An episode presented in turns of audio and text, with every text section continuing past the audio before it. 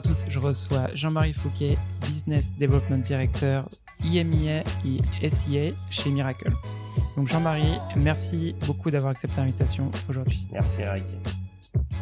Donc avec toi aujourd'hui, on va discuter bah, de SDR et SDR Manager euh, sur euh, bah, ce que tu fais toi chez Miracle et ce que je fais aussi euh, chez Chili. mais avant ça, est-ce que tu peux nous raconter de comment tu es tombé dans la vente? Oui, bien sûr. Donc moi, je suis arrivé chez Miracle en sortant d'école de commerce il y a maintenant euh, 7 ans et demi. Euh, juste parce que j'ai vu de la lumière au bout du couloir. Je voyais, euh, Miracle à l'époque, c'était une, une start-up de 30 personnes euh, avec un produit qui m'intéressait. Je cherchais vraiment à travailler dans le e-commerce. Et j'ai rejoint la boîte en tant que bras droit du CEO, d'un des cofondateurs qui était en charge de tout le pôle commercial. Et en fait, pendant 7 ans, j'ai occupé euh, beaucoup de fonctions au sein du département commercial sales enablement, RevOps, partner manager, coach, consultant, bizdev aussi. Et j'ai pris la tête de l'équipe des business développeurs il y a maintenant euh, deux ans et demi. Et du coup, est-ce que tu peux nous raconter un peu justement bah, comment t'en es arrivé euh, justement à ce poste? Donc tu disais, tu as commencé déjà un peu à en parler, mais à nous raconter un petit peu les étapes de pour comment t'en es arrivé. Ouais, bien sûr. Donc en fait, au début, euh, mes premières années chez Miracles, j'ai vraiment eu des rôles qui étaient euh, au service de l'optimisation euh, de notre euh, de, de, notre sales machine, euh, donc du process, de la formation, etc. comme on était une petite boîte et que on, était surtout tous des, des, couteaux suisses, je faisais aussi beaucoup de client facing. Et au ouais. fur et à mesure qu'on grossissait, je me suis rendu compte que de me spécialiser purement dans des fonctions support commercial, le terrain allait vraiment me manquer. Et en fait, le business development euh, est, une des parties du cycle de vente que je trouve le plus intéressante, euh, puisqu'on part presque d'une feuille blanche avec nos prospects et que euh, c'est très vite extrêmement technique. Et donc, c'est pour ça que euh, quand l'opportunité s'est présentée, j'ai pris la tête de ces équipes-là. Ok. Du coup, quand on avait préparé l'interview tous les deux, euh, on avait commencé à parler un peu de plein de sujets différents et euh, on, avait discuté en fait qu'au final, ça serait plus intéressant de raconter un peu ce que tu fais toi euh, justement chez Miracle. Il y avait une question que je t'avais posée donc dans la préparation, c'était par rapport au partage de connaissances en fait que tu fais avec ton équipe et je t'ai demandé par exemple bah, toi comment tu fais avec ton équipe pour gérer le partage de connaissances et comment comment vous gérez les scripts et tout et tu m'as répondu que c'était assez compliqué assez compliqué de créer un script justement et que tu faisais du partage de connaissances en flux tendu euh, plus que d'avoir une base de connaissances. Donc, est-ce que tu peux me dire en fait justement comment comment tu fais ça avec ton équipe? Ouais. Alors, en fait, peut-être pour euh, resituer un peu le contexte. Donc, Miracle, nous, on est euh, on est vraiment dans le dans l'univers de de la vente enterprise. Donc, on n'est pas on n'est pas dans un business de volume. Après, on a été créé en 2012. Aujourd'hui, on a 350 clients partout dans le monde. Donc on, est sur des volumes de deals qui sont, euh, qui sont petits, sur des cycles de vente qui sont longs, voire très longs, entre 4, euh, 4 mois et 12 mois, euh, voire plus encore.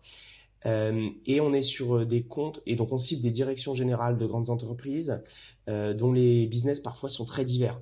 on a aussi bien des clients comme Fnac, Darty, donc dans le retail classique, que des industriels type Airbus, Siemens, etc.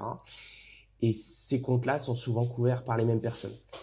Donc, il faut réussir en fait à, euh, adapter notre pitch euh, aux personnes qu'on a en face de nous, sachant que même au sein d'une même industrie, même avec les mêmes job titles, on a parfois des gens qui ont des, euh, qui ont des agendas qui sont très différents. Donc, le but quand même, c'est que dans, dans, la formation de nos, euh, nos, nos, business, mais aussi nos account exécutives, on leur, on leur donne quand même un stock de connaissances euh, sur nos cas clients, sur la manière dont, dont, nos prospects interagissent. Mais après, on leur demande de se suradapter en mode très granulaire euh, aux prospects qui vont aller chasser. Donc du coup, euh, ça demande en fait d'être toujours euh, très à l'écoute, très aux aguets en fait des informations qu'on peut capter, aussi bien dans les calls que euh, dans notre veille, euh, dans notre veille de tous les jours, et d'adapter constamment notre pitch. Donc on leur donne le, framework, vraiment le, canvas de, de, de, des bonnes pratiques, mais après on leur demande d'injecter leur intelligence pour vraiment réussir à, se suradapter par rapport à l'actualité de la boîte à laquelle ils parlent.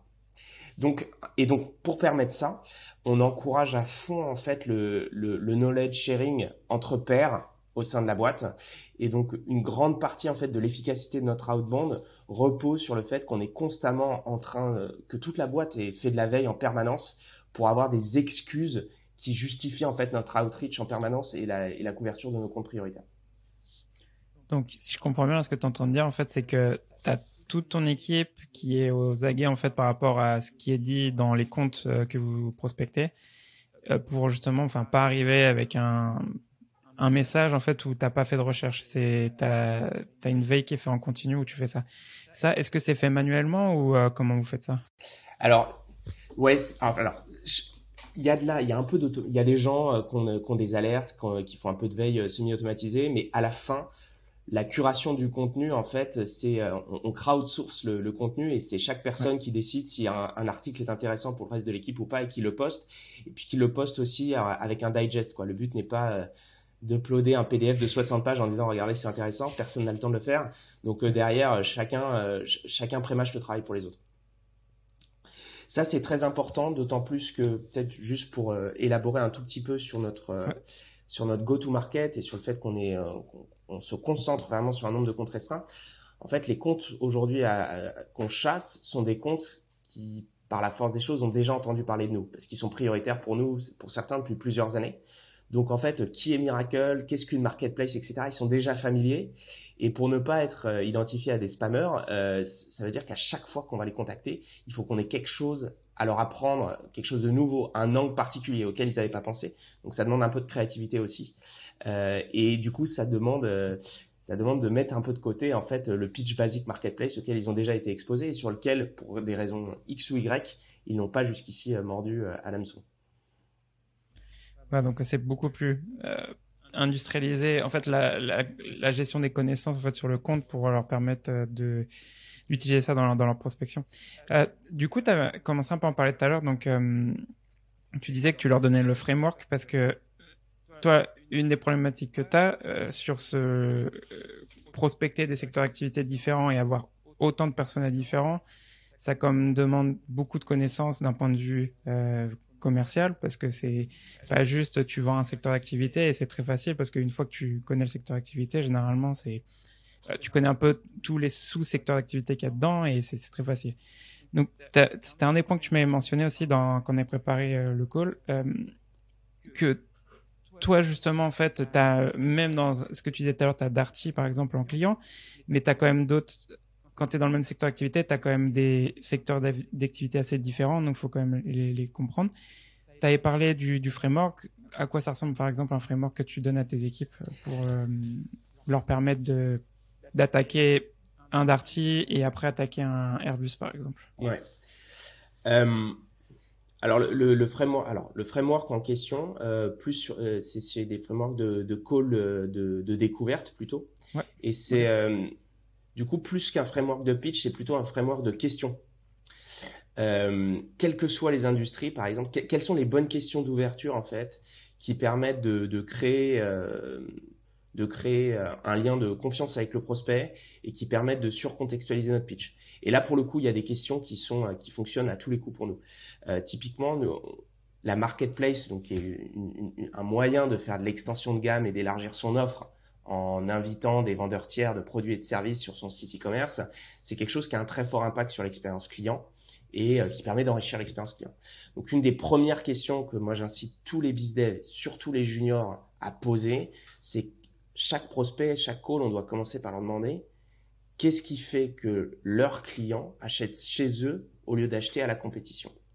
C'est le genre de question assez bateau, mais en fait, sur lequel déjà euh, tout prospect se sent écouté, est invité à développer son propre point de vue, et sur lequel, à partir, euh, sur lequel on peut après développer en fait la manière dont la marketplace, qui est juste un concept et juste un moyen de faire du e-commerce, peut venir les aider à solutionner des problématiques par rapport à leurs priorités. Euh, donc voilà, il y a tout un ensemble de questions d'ouverture euh, qui, sont, euh, qui sont absolument essentielles et qui après peuvent être effectivement adaptées en fonction de, de quelle industrie on, on, cible. Mais les réponses en tant que telles, les réponses en tant que telles, je les, on les, on leur fournit pas. C'est-à-dire, on leur dit, tu dois connaître ces cas clients-là. Mais après, libre à toi de, de, jongler avec tel ou tel cas client en fonction de ce que tu perçois des réponses partielles ou complètes qui te sont données par le prospect. Et j'adore en fait cette première question du coup que tu, tu leur donnes à, tes, à ton équipe parce que du point de vue client aussi, généralement, les, les gens, ils adorent parler euh, d'eux et de pourquoi euh, les clients achètent chez eux, parce que pourquoi chez eux et pas les concurrents. Et euh, généralement, ils vont donner toutes les, les, bonnes raisons de pourquoi chez eux. Donc, j'imagine que ça, ça commence les conversations de, de, du bon pied avec ça. après, j'avais une autre question pour toi, donc avec ton équipe. toi, tu as une équipe, tu m'avais dit, en, T'as une quinzaine de personnes euh, C'est T'as combien de personnes dans ton équipe? Ouais, on est, euh, là on doit être 17-18. Je pense qu'on terminera l'année à 20-22. Euh, donc c'est des, des, petites équipes sur un très grand territoire, puisqu'on couvre toute l'Europe. On a ouvert notre bureau en Asie. Euh, et après, dans et ces territoires-là, c'est généralement une combinaison d'une géographie avec un certain nombre de verticaux. Euh, et euh, chaque, chaque BizDev, de manière assez classique dans une organisation SaaS Enterprise, travaille avec en, moyenne deux comptes exécutifs. Du coup, ces 17-18 personnes que tu as avec toi, c'est des.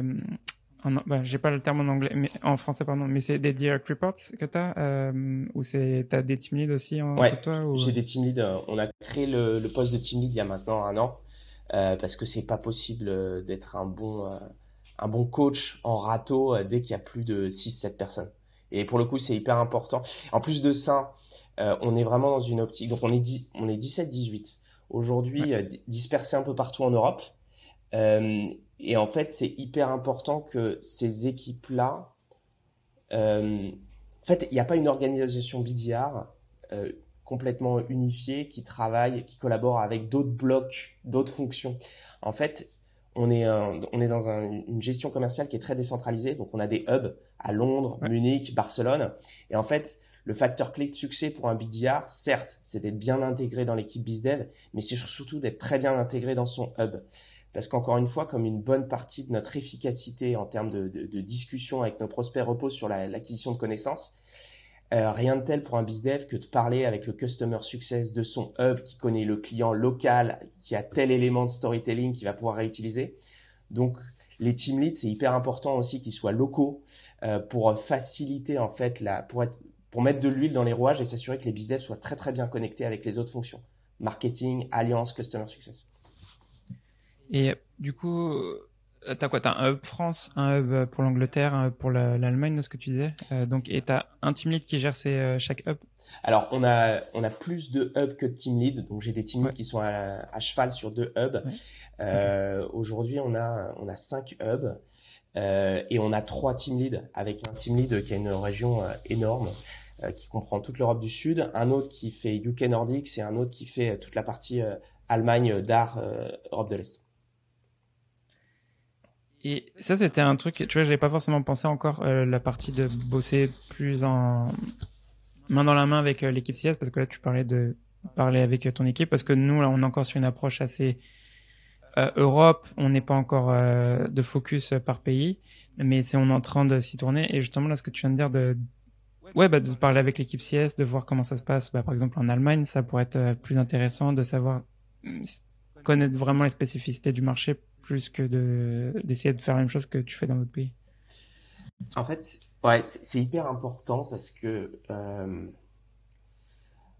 un bizdev, enfin, les prospects s'en fichent, enfin ça c'est un peu la tarte à la crème de la vente, mais les prospects s'en fichent de notre solution, s'en fichent de, euh, des, des métriques qu'on peut afficher. En revanche, ils sont toujours très intéressés euh, de comprendre ce que font leurs pairs ou la concurrence. Et donc du coup, cette capacité à pouvoir cacher son pitch derrière le partage de connaissances sur euh, des gens auxquels il s'identifie, est hyper important. Et en fait, cette connaissance-là, aujourd'hui, elle est captée, elle est captée par le département Customer Success. Alors évidemment, on peut pas partager toutes les infos. Il y en a une partie qui sont confidentielles et on va pas s'amuser à, dévoiler ce que font nos clients euh, à, leurs concurrents. Mais néanmoins, cet angle-là, il est hyper important. Et, euh, et comme on est, encore une fois, sur de l'enterprise, comme la fonction BizDev a un rôle, un, un rôle d'éducation dans le, avec une approche qui est souvent une approche de long terme, euh, c'est le, le, genre d'insights en fait qui font que euh, un, C-level euh, va prendre le call et potentiellement participer à nos événements et rentrer dans une boucle qui parfois va durer 3-6 mois avant qu'on crée une opportunité. Parce qu'il sait qu'il va avoir accès à des insights de marché qui, qui sont un peu exclusifs. Du coup, tu as quand même une phase d'éducation, c'est ça en fait, avant d'avoir vraiment une première opportunité qui se crée? Alors en fait, ouais, on a, euh, donc, on a une phase d'éducation, toujours. Après, on crée, on crée des opportunités euh, dès qu'on a réussi à avoir un discovery call euh, avec, un, avec quelqu'un qui a la seniorité pour devenir un potentiel champion sur, un, sur un projet. mais on n'est pas encore à proprement parler sur un deal. On crée une opportunité dans le CRM mais une, grande partie de ces opportunités-là, surtout quand c'est la première fois qu'on crée une opportunité sur le compte, on sait qu'on rentre dans une phase d'évangélisation. Euh, et donc le BizDev, une fois qu'il a créé cette opportunité-là, reste maître de l'opportunité.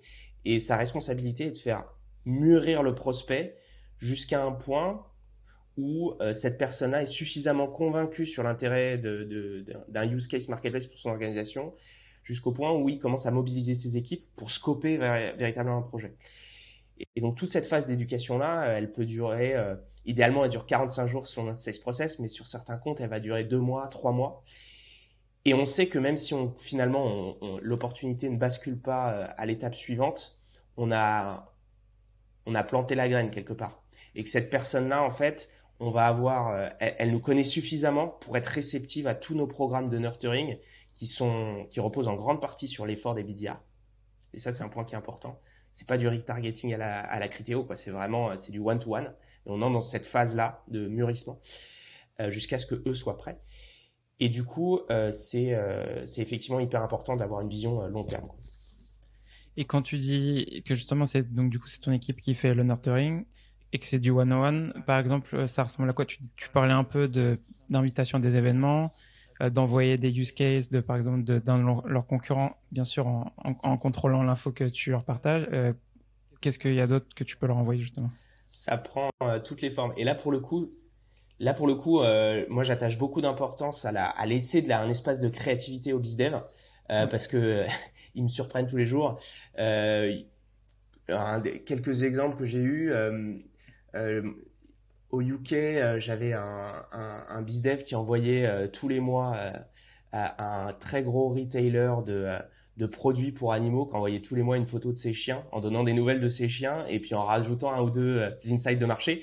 Et le CEO lui répondait pas, par contre il ouvrait l'email au moins une quinzaine de fois à chaque fois. Donc il savait que petit à petit, euh, il construisait quand même une relation de long terme et surtout que que l'email était transféré en interne et, euh, et je pense que c'est clairement un compte qu'on réussira à faire tomber d'ici 10 mois. Euh, J'ai un autre exemple qui est euh, un autre bizdev qui lui en fait prend toutes les boîtes publiques de son secteur, du secteur du prospect et choisit celles qui, qui font soit de la marketplace, soit qui sont adjacentes, fait un petit digest des rapports financiers et explique très rapidement en fait en quoi une marketplace leur permettrait d'avoir deux coups d'avance sur ce concurrent-là. Voilà, c'est des, des, des, choses en fait qui créent de la valeur pour le prospect et qui fait que euh, on émerge dans la boîte mail euh, déjà euh, surchargée de ces gens-là et on n'est pas assimilé à juste un autre email templétisé d'un autre bizdev quoi. Yes. Et en fait, j'adore cette approche. Je sais que sur l'enterprise, ça, fonctionne très bien parce que tu peux pas arriver en pensant que juste tu vas prendre un meeting et du jour au lendemain, ils vont acheter ta solution parce qu'il y a toute cette phase de comme ce que tu disais, bah, ce que tu fais avec ton équipe euh, d'éducation. Nous, on est en train de le voir en fait. Euh, donc, on en avait parlé avant l'interview, mais en gros, enfin, moi, mon équipe, on est plus sur du mid-market, donc des boîtes entre 50 et 1000 employés.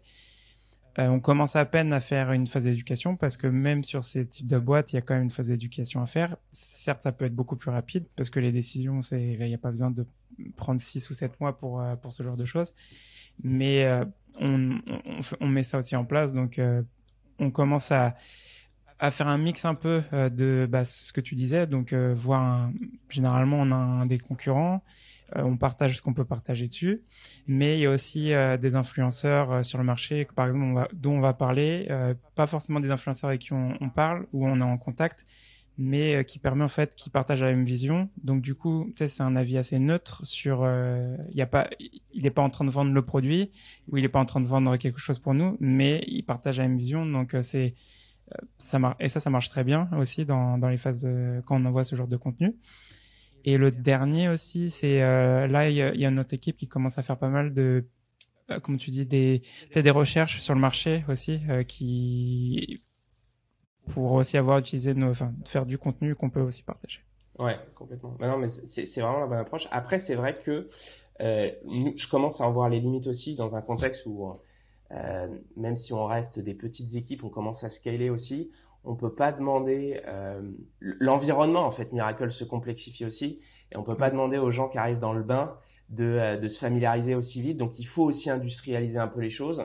Donc je pense que le next step chez nous, ça va être justement de, de sans forcément de faire le travail de veille en local pour les autres, parce que c'est toujours les gens qui sont sur le terrain qui connaissent le mieux les comptes, mais de, de, de leur fournir un peu clé en main les angles à explorer et à exploiter, pour qu'ils aient déjà une grille qui leur permette de mieux baliser l'environnement et se dire, OK, ouais, j'ai peut-être pas une heure et demie de mon temps à perdre à lire un rapport financier de 100 pages. Donc du coup, soit on, on, me fournit clé en main un angle que je peux exploiter et que je peux épicer, on va dire, en rajoutant deux trois éléments de contexte, soit éventuellement, euh, je peux demander à quelqu'un de m'aider à éplucher un rapport aussi. Parce que à la fin, quand même, on est sur des équipes qui ont, des euh, KPIs de productivité et, et c'est vrai qu'il y a de l'émulation intellectuelle à faire de la recherche, mais à un moment donné, euh, on doit envoyer nos mails, booker nos calls et, générer nos meetings et nos opportunités. Ça, c'est un point que je travaillais beaucoup dans, pas, pas ici, pas chez Chili Piper parce que comme je fais pas de rencontres, mais dans la boîte où j'étais avant, on lisait justement ces rapports-là et euh, je faisais beaucoup de, on les lisait, mais on essayait de faire beaucoup de commandes F dedans, pour mmh. chercher directement les mots clés pour euh, pour aller direct aux pages que tu cherches.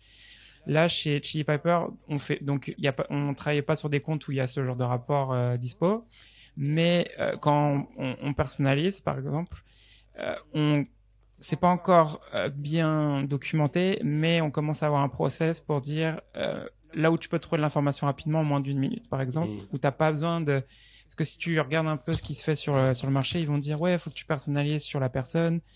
Et euh, est-ce qu'on nous l'erreur qui est souvent faite dans l'équipe, c'est ils vont passer 10 minutes à, regarder le profil de la personne, euh, aller regarder s'il a fait des podcasts, regarder s'il a fait du contenu, et au final, il a passé 10 minutes et, il se rend compte qu'il n'y a rien. Mm.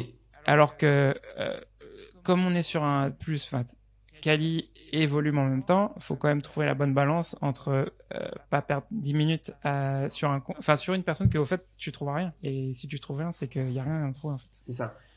Et, franchement, et sur ce point-là, tu mets le doigt sur un truc qui est assez, euh, qui est assez essentiel, c'est que certes, c'est super d'être très euh, prospect-centrique et de se dire, bah voilà, je vais construire toute mon approche en fonction de ce que je trouve.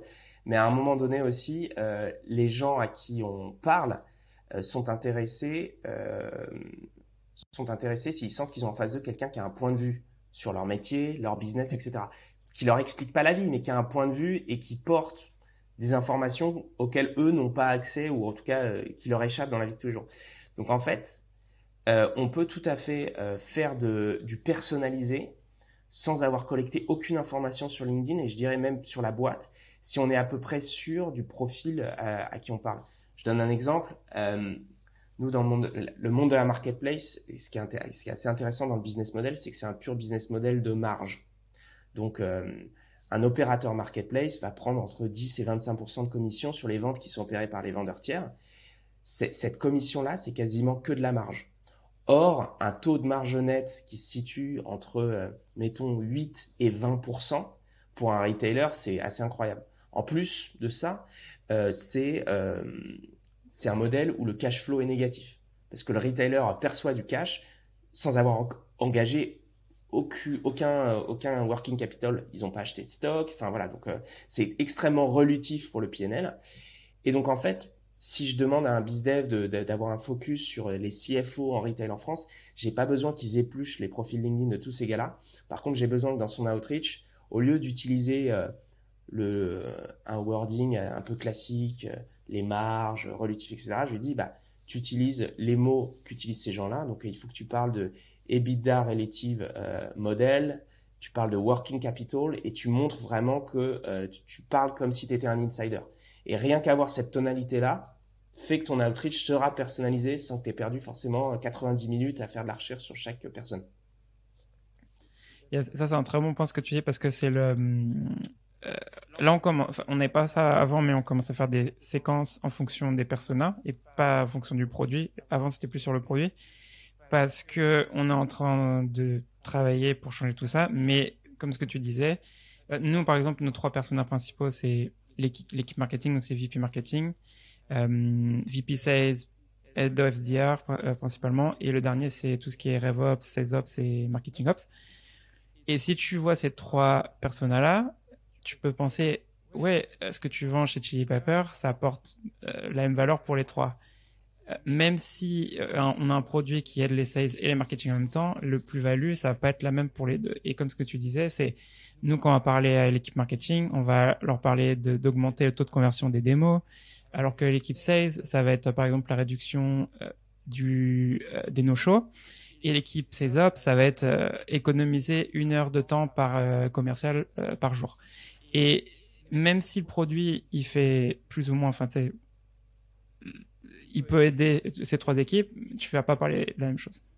Tu vas d'autant moins parler de la même chose que la, puissance de l'approche persona-based, c'est que tu peux être, tu peux, enfin, tu peux vraiment jouer sur la corde émotive de la personne que tu as en face de toi. Je sais pas, par exemple, si tu parles à RevOps, peut-être que je me trompe hein, sur ce que fait le produit, mais moi, je parlerais à quelqu'un de RevOps, je dirais, euh, je, dirais à mon interlocuteur, est-ce que euh, on connaît tous cette expérience très désagréable du euh, je, je, monte les chiffres RevOps en sales meeting où les taux de conversion sont assez mauvais pour certains accounts exécutifs et le compte exécutif commence à accuser l'exhaustivité de la, la, capture de la data dans le CRM et euh, en, en, face du VP Sales en remettant en cause ce qui a été pondu par RevOps. Donc voilà, un truc, un truc, un cas euh, très réel de pain point. Euh, beaucoup de gens peuvent s'identifier et qui suscite une réaction généralement assez assez immédiate à un email. C'est-à-dire qu'on peut vrai et c'est ce que je dis souvent au BizDev en fait, c'est que quand on commence à développer quelque chose qui est assez persona based, dans un email ou même dans un call, faut passer 90% à expliciter de manière imagée à quoi ressemblent les difficultés du job en particulier les situations très désagréables, pour gagner le droit euh, d'avoir 10% euh, du temps, même pas de pitcher d'ailleurs, de juste teaser les bénéfices potentiels de, même pas de la solution, de la potentielle conversation qu'il pourrait avoir avec nous. D'ailleurs, j'ai une question par rapport à ça parce que moi, c'est la balance en fait entre quand tu prospectes, que ce soit, enfin que ce soit par call email ou en call call, c'est plus. Toi, t'es qu'est-ce que c'est quoi l'approche que, tu préfères? Est-ce que tu parles de ton produit et des bénéfices ou tu essaies de faire quand même une approche assez centrée sur le problème que ton persona peut avoir je, dirais plutôt la deuxième. Euh, en fait, le, donc je, je, reboucle un peu sur le, ce sujet du euh, d'avoir d'être très concentré sur un nombre de, d'entreprises restreintes, etc. Du coup, de plus en plus, en particulier sur nos marchés matures, les gens qu'on a en face de nous croient savoir. Ils croient savoir ce qu'est Miracle, ils croient savoir ce qu'est une marketplace. Donc du coup, essayer de les rééduquer sur ce que c'est la marketplace et lister dans des bullet points les différents bénéfices, ça, c'est assez peu impactant. En revanche, euh, leur faire considérer, euh, les, les, teaser en fait sur des choses assez innovantes que font nos clients qui sont assez contre-intuitives sans leur expliquer comment ça marche, ça c'est efficace. Typiquement, expliquer euh, à un head of supply chain que son concurrent sur les six derniers mois a réussi à euh, multiplier sa profondeur de gamme par 10 tout en réduisant ses coûts logistiques, ça c'est paradoxal. Et, et du coup, l'idée c'est justement de se s'empêcher d'expliquer comment il l'a fait pour que le prospect se dise ok bah dis-moi en plus parce que soit c'est du bullshit soit je suis en train de louper quelque chose. Donc je veux, je veux en savoir plus. Et donc cette, créer en fait cette espèce de gap entre euh, euh, entre les bénéfices et en fait euh, la réalité du métier, c'est ça qui généralement permet d'avoir des emails ou des, de, la outreach qui sont un peu mordants. Yes, il y avait oui, un exemple que j'aime bien, justement, que je montrais à mon équipe quand il commence dans, dans mon équipe, c'est hum, ce point de vue-là, en fait, d'être centré sur les problèmes. Et enfin, ça revient aussi sur ce qu'on disait sur bien connaître les, euh, tes personas. Il y a, hum, par exemple, nous, on vend que à des SaaS, mais même si tu vends que à des SaaS, ouais, 90% c'est des SaaS avec qui on travaille, mais euh, il y a comme d'autres secteurs d'activité. Mais les SaaS, tu peux les voir en pensant que c'est, ils ont tous les mêmes problématiques. Mmh. Mais une boîte qui fait, qui vend du SMB, euh, elle va avoir des problématiques différentes qu'une boîte comme Miracle, par exemple, qui va vendre à des super grands comptes. Et tu vas pas parler de la même façon euh, aux deux boîtes. Une boîte qui fait du SMB, c'est très axé process, c'est très axé automatisation parce qu'il faut faire du volume. Ils ont beaucoup de demandes entrantes. Alors qu'une boîte comme Miracle, ça va être surtout de la bande plus que, que de l'inbound. Donc, il y, avait un sales manager que j'avais contacté. Je lui ai juste envoyé un email. Donc, c'était une boîte de SaaS aux US qui vendait une solution e-commerce pour des PME. Donc, généralement, c'était boîtes entre une et 50 personnes. Donc, je savais que c'était très axé volume. Et je lui ai parlé de que je sais, parce qu'on a d'autres clients exactement chez Chili Pepper qui, qui vendent ce genre de solutions. Et le problème qu'ils ont principalement, c'était les no-shows. Parce qu'ils ils dealent avec des fondateurs de boîtes euh, qui oublient euh, qu'ils ont pris un rendez-vous avec la boîte. Et du coup, un email, on a juste parlé de, de cette pain, de on peut t'aider avec tes no-shows. Sans dire, ouais, on, on peut, euh, comment dire, on a des reminders pour t'aider avec ça et on a tout ce truc-là derrière. Et euh, c'était un email ça fait deux calls et ça a closé. Hmm. Parce que ça a été une pain très spécifique. et on n'a on a pas parlé du produit. Et, et en fait, c'est ça qui est intéressant, de, de, choisir un angle et s'y tenir, en fait, est mille fois plus puissant que faire du, euh, du spray and pray et vraiment de balancer toute une liste de bénéfices en espérant que euh, euh, le, le, le, prospect, en fait, va choisir dans la liste qui l'intéresse, potentiellement le lister par ordre de priorité. Ça marche pas et, et, en fait ça nous on a je pense que les prospects aussi ont l'impression de lire un email du marketing quoi. Et, et, en fait euh, un des défis euh, du business development c'est justement de ne pas de ne pas avoir un ton marketing du tout Et, en plus de ça, la beauté, euh, la beauté d'être ultra spécifique, qui d'ailleurs être complètement à côté de la cible, c'est que quand je choisis un angle, bah, en fait, je me réserve 10 euh, munitions supplémentaires parce que des angles, je sais que j'en ai une, dizaine ou même une quinzaine. Donc, je sais que ce, prospect-là, je vais pouvoir l'engager euh, sans être, sans être un, spammer, je vais pouvoir l'engager dans la durée.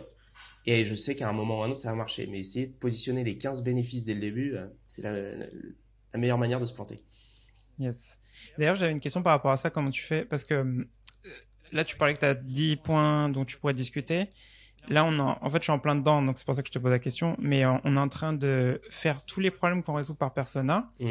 et du plus important au moins important. Parce que, euh, en fait, il y avait certains produits euh, qu'on essayait de pousser en fonction du persona, mais on s'était rendu compte que, en fait, on poussait pas forcément le problème le plus important qui résout, mais et du coup, tu te rends compte en fait que ta séquence ça fonctionne pas, enfin mm. que ton quand tu contactes ça fonctionne pas. Donc comment tu fais justement pour gérer ça?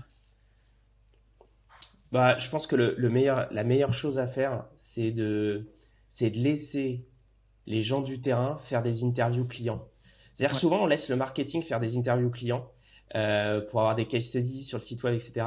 Mais en fait, la manière dont l'interview est faite par le marketing euh, correspond pas. Euh, enfin le prospect, le client en fait est déjà euh, est déjà formaté euh, Chili Peppers. Il utilise déjà vos mots, il est déjà biaisé parce qu'il il est déjà dans le produit, etc. Or, ce qui est intéressant, c'est justement l'état initial dans lequel il était.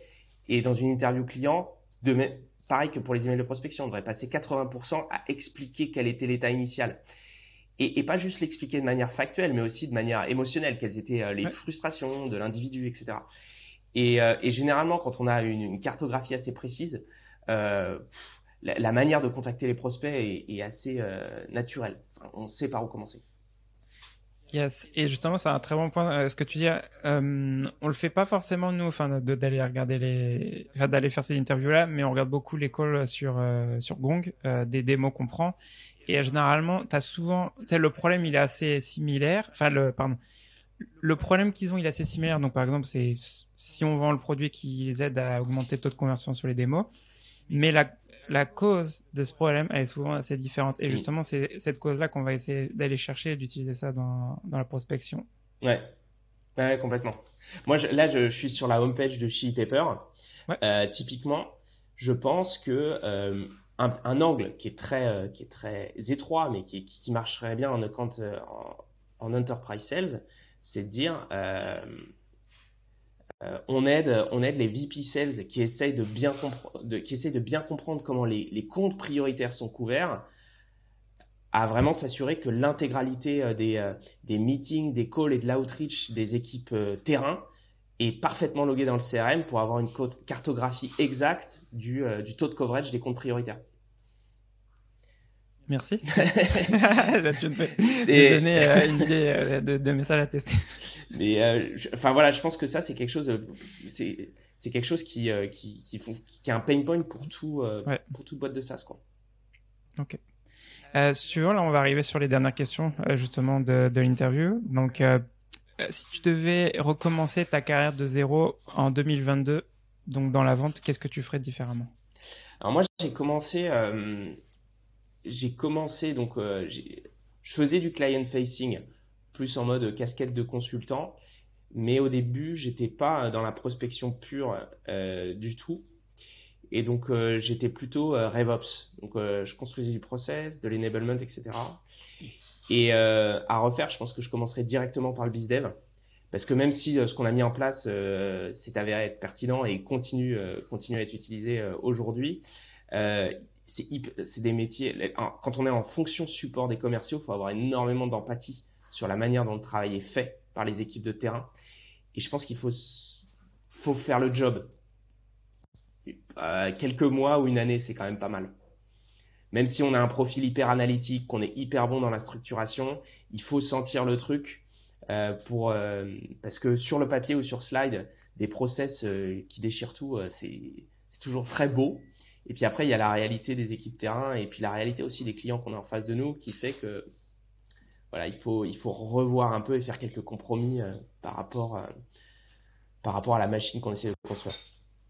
Yes. Et là, sur, sur, ce que tu dis, il y a, comme ce que tu disais, il y a la réalité euh, quand tu veux tester quelque chose. Et moi, je le vois, même si j'ai pas fait de RevOps ou d'enablement, enfin, en, ça n'a jamais été mon poste en particulier, mais j'en fais quand même dans le sens que quand on teste une nouvelle séquence, par exemple, de comme, enfin, j'ai déjà prospecté, donc euh, je sais déjà euh, comment mettre ça en place, mais je cherche aussi à avoir le buy-in de l'équipe, pas juste euh, leur dire ouais, faut faire ça parce qu'il faut faire ça, mais c'est leur vendre l'idée et aussi les avoir aussi m'aider à le faire parce que justement, je sais que ça va être beaucoup plus simple derrière à à, les avoir l'utiliser parce que si je leur balance juste et ah voici la nouvelle séquence, euh, bah faut la commencer à utiliser aujourd'hui.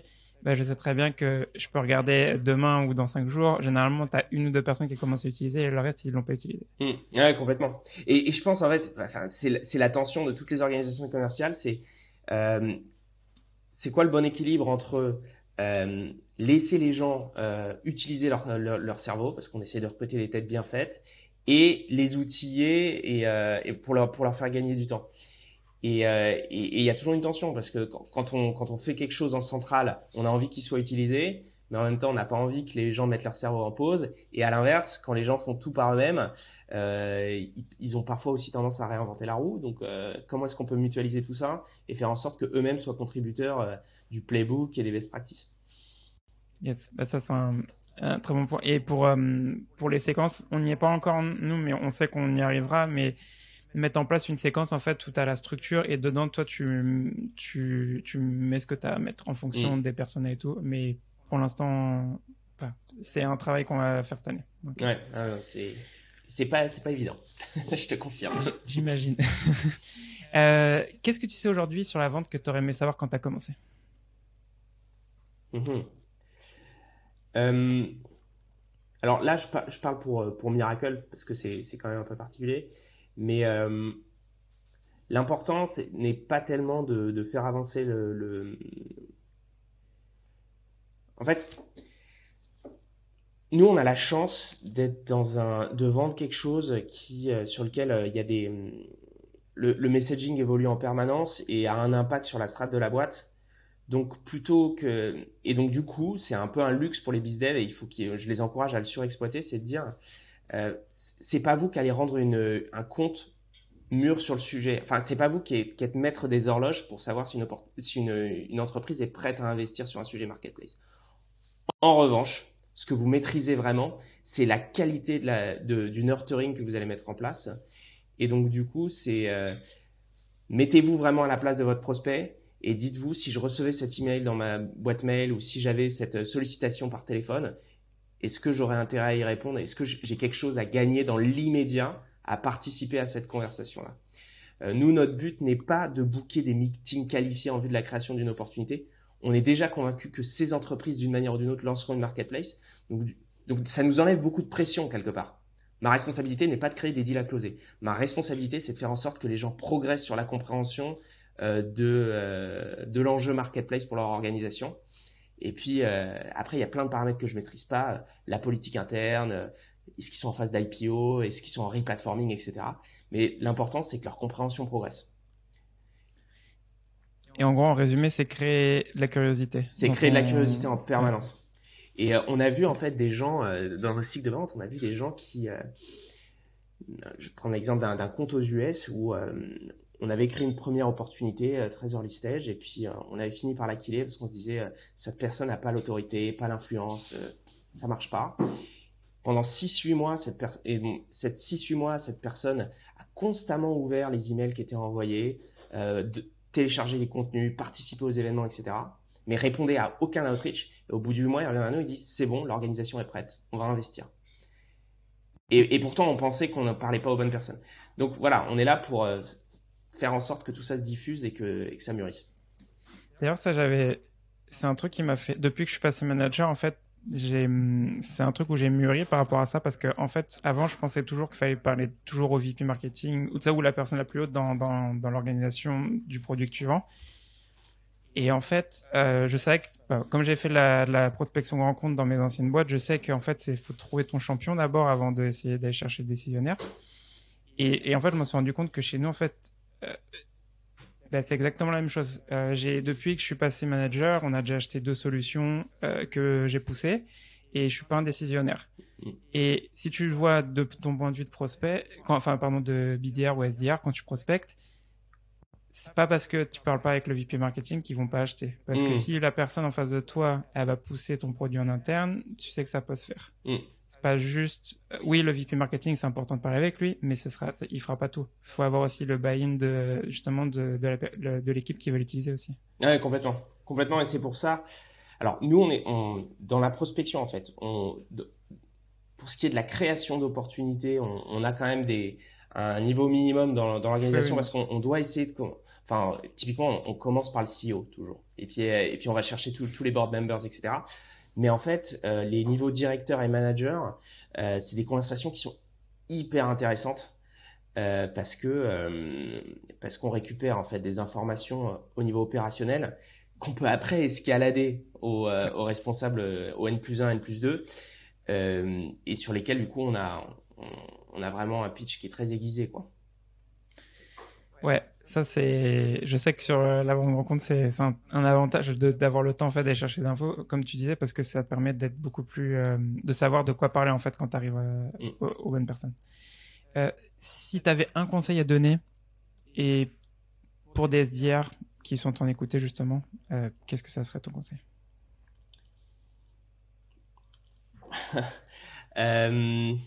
Quand on est SDR, on a tendance à... Il y a beaucoup de contenu disponible sur Internet. Beaucoup, beaucoup de contenu, beaucoup de podcasts, des bouquins, etc. Euh, moi, je dirais, il faut choisir un sales guru, un seul. De préférence, choisir quelqu'un qui donne des, des conseils qui soient actionnables, très concrets, et s'y tenir. Parce qu'en fait, on peut tous consommer énormément de contenu, mais... Euh, mais le, mettre en pratique, c'est ça qui est compliqué. Et le mettre en pratique dans la durée, c'est ça qui est compliqué. Donc, il faut se tenir à des choses simples. Euh, moi, pour l'équipe, alors personnellement et pour l'équipe, euh, je suis assez friand des contenus de Josh Brown, euh, qui est vraiment, je trouve, très bon là-dessus. Zéro bullshit, des conseils ultra pratiques, des bonnes techniques de préparation aussi mentale par rapport au call, etc. Et donc voilà, c'était une recommandation. Et je n'ai jamais lu de bouquin sur la vente de ma vie. Peut-être qu'un jour il faudra que je le fasse. Mais euh, pour l'instant, euh, pour l'instant, ce que j'ai, ce que, ce que j'ai trouvé chez ce gars-là est super intéressant. Yes, bah pour, je le suis depuis 2-3 ans maintenant et j'ai acheté sa formation justement euh, dans mon ancienne boîte et euh, j'utilise encore de, des trucs de sa formation en fait justement chez Chili. Donc ouais, à recommander. Et je trouve il est très bon sur toute cette phase, euh, en fait, c'est de la psychologie de ton prospect, pas, hum, pas pousser pour le meeting et euh, pas essayer de persuader ton prospect d'aller vers le meeting parce que comme ce que tu disais tout à l'heure, tu contrôles pas la politique interne, tu contrôles pas plein de choses. Et pareil, quand tu es au, téléphone avec une personne, tu contrôles pas s'il va dire oui ou non pour un meeting. Mais ce que tu contrôles, c'est ce que tu dis, euh, ta préparation. Et si tu as toutes les bonnes conditions, bah, des fois, oui, tu vas prendre le meeting, mais des fois, non. Mm. Donc, euh, et, il est très bon là-dessus aussi. Il est très bon et puis sa manière en fait d'utiliser des exemples de la vie courante euh, montre aussi que les, la technique la technique commerciale en fait c'est surtout une technique de décentrement de soi euh, et, et, en fait ça sert tous les jours dans plein d'autres dans plein d'autres domaines. Donc c'est vraiment c'est vraiment très marrant Yes. Bah, du coup, bah, pour ceux donc, qui écoutent, bah, allez suivre Josh Brown. Je le mettrai dans la description, justement. Euh, donc, c'était, bah, normalement, c'était ma question suivante. Donc, c'était quelle est ta ressource euh, que tu recommandes, mais du coup, euh, Josh Brown. Ouais. J'aime bien aussi, alors, lui, il est plus light sur le contenu, mais il y a, en mode poil à gratter, il y a Benjamin Deney, de UK Most Hated Sales Trainer, qui fait des contenus qui sont assez provocants et, et vraiment pas mal. vraiment pas mal. Euh, je ne le suis pas, il faudra que j'aille le regarder justement. Il est plus, plus provoque. Plus provoque, ok. J'irai regarder. Bon, euh, bah, du coup, Jean-Marie, je te remercie beaucoup pour ton temps aujourd'hui. Merci, Eric. Euh, pour les gens qui écoutent l'épisode, s'ils veulent te contacter, c'est quoi le meilleur moyen de te contacter? Sur LinkedIn. Sur LinkedIn? Parfait.